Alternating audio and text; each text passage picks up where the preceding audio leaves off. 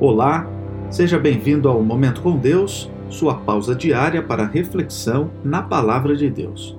O texto de hoje, primeira carta de Pedro, capítulo 3, verso 9, que diz assim: Não retribua o mal com o mal, nem insulto com insulto. Ao contrário, bendigam, pois para isso vocês foram chamados, para receberem bênção por herança.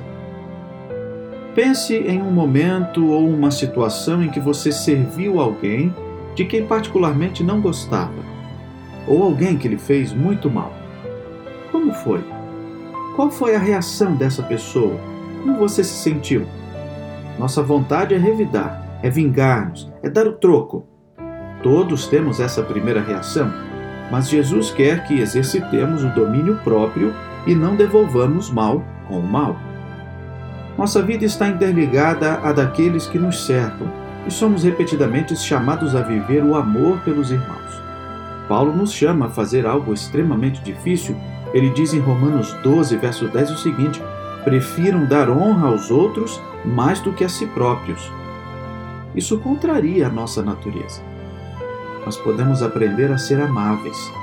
Deus pode nos ensinar.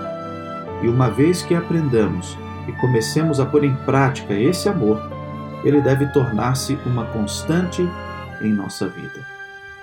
Amor constante. Que tal experimentar isso hoje? Vamos orar? Querido Deus, muito obrigado por mais um dia.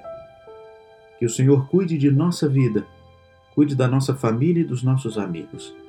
E nos ajude a tratar as pessoas, independente de são amigos ou não, com amabilidade, assim como o Senhor nos ensinou. E que isso traga muitas bênçãos para todos. Agradecemos em nome de Jesus. Amém. Querido amigo, que Deus o abençoe ricamente neste dia. Um grande abraço, um bom fim de semana e até a próxima semana.